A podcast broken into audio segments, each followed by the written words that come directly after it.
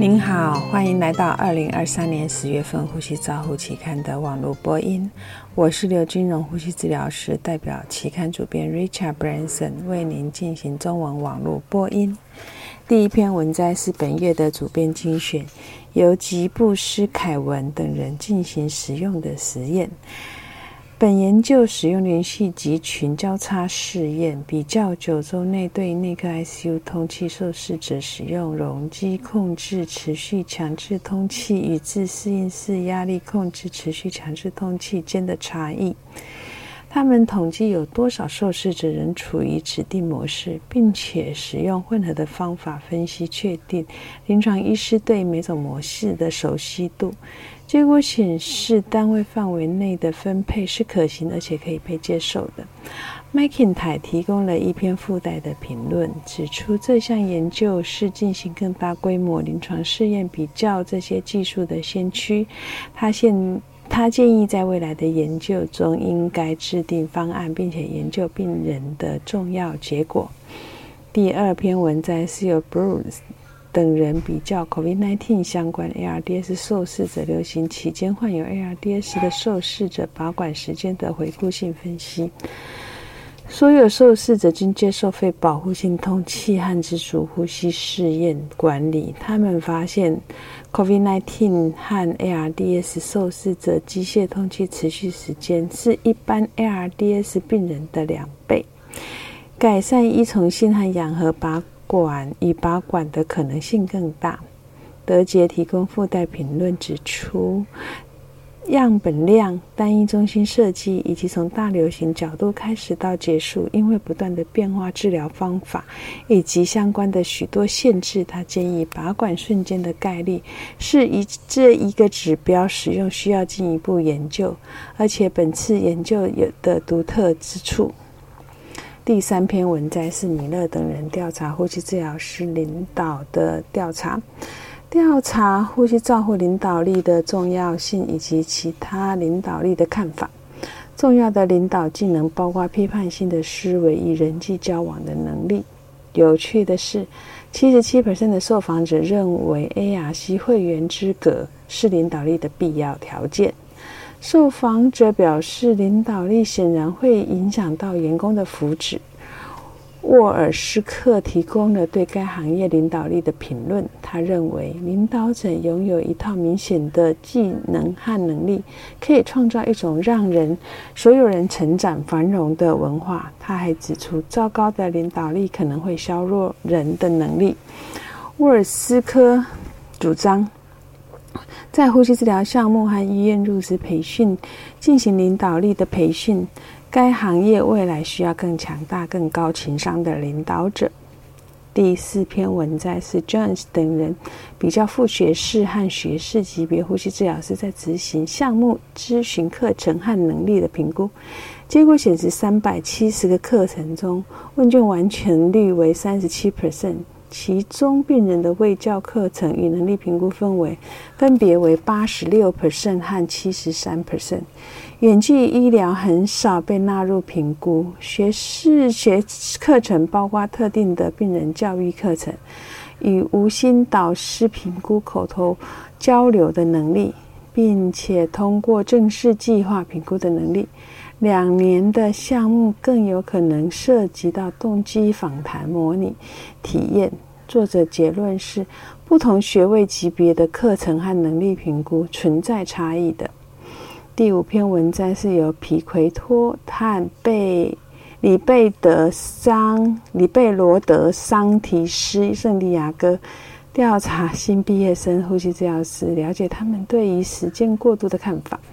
受访者二十八人中，大多表示满意，但表示面临到一些障碍。重要的是，许多人认为指导不够，无法获得关键程序的信心。疫情期间，这也令导致了工作场所的负面行为、不知所措以及人际关系的困难。作者认为，护理师与主治、主治呃主治医师。住院医师之间的训练是可以作为 RT 呼吸治疗师在过度实践过程过程中的一个框架。第六篇文章是由 Marlin 制定的一套标准来识别可能受益每日胸片各病人品质改善的计划旨在减少儿科 ICU 受试者日常筛检 X 光片的数量。实之实施之后，每日筛检胸片的受试量从七十九减到三十一 percent，接近节省了六万美元的成本。这些标准确定有可能从放射线筛选受益，而不增加病人伤害的受试者。第七篇文摘是由比利亚罗埃尔等人对于气管切开儿童生理反应和自主呼吸训练耐受性进行了一项前瞻性的观察研究。共有四十八名受试者，其中六十 percent 患有慢性病，四分之一的受试者在一小时内没办法通过 SBT 踹。SBT 失败较高，以高呼吸频率、心率。呼末二氧化碳相关，他们还报告，第一次 SBT try 之前，它的机械通气持续比较长的话，它的失败率就会比较高。第七篇文章是由卡塔亚马等人进行的基础研究，比较呼吸机连续 P 零点一的偏差和精准度。他们将连续测量值以标准值遮挡的方法进行比较，他们发现呼吸机能够使用相当于称。考技术比赛的方法，而这些使用连续测量的呼吸机往往会低估或高估参考值。P 零点一是病人呼吸动力的关键指标，准确的测量是很重要的。作者建议标准遮挡法是最好的。第八篇文章是由冈萨雷斯等人评估不同的压力监测气管内管插管的。气囊压力的影响的基础研究，他们研究压力计连接断开期间，通过 ETT 内部气囊压力，他们发现气线媒体图显著是降压，并且主要是放在初始压力计连接的期间，所以作者得到的结论是，常规性的气囊侧压可能会导致气囊压力不足，而导致。无声误吸的风险。第九篇文摘是亚达夫等人评估异体造血干细胞受试者的肺功能变化。作者共评估九百名受试者移植前后的一百天的肺功能，包括 FVI、FVC、DLCO 这三个变项。结果显示，这三个变项中任何一个任何一项减少二十 percent 以上。都跟它的生存率、存活率降低有关，并且闭塞细支气管炎发生率增加无关。第十篇文章是由地热等人进行高流量鼻导管在低血氧呼吸衰竭受试者睡眠品质和插管风险的前瞻性的四代研究。受试者在入住 ICU 的第一天完成了多导。睡眠图评估睡眠品质与插管风险，结果显示总睡眠时间以及深度睡眠和快速动眼睡眠阶段与持续时间在不同的人群间并没有差异。许多受试者缺乏睡眠和快速动眼周期，插管高风险增加，需要更进一步这种关系可能的和可能的机制。第十一篇文章是由 Tank 等人提供虚拟肺复原的简短报告。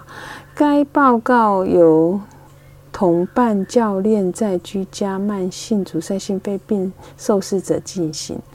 第十二篇文章是由 Hike 等人提供的叙述性评论，详细介绍气管插管的生理性挑战。第十三篇文章是由 Baker 等人提供的儿科哮喘年度回顾，回顾二零二二年该主题相关的开创性论文的发表。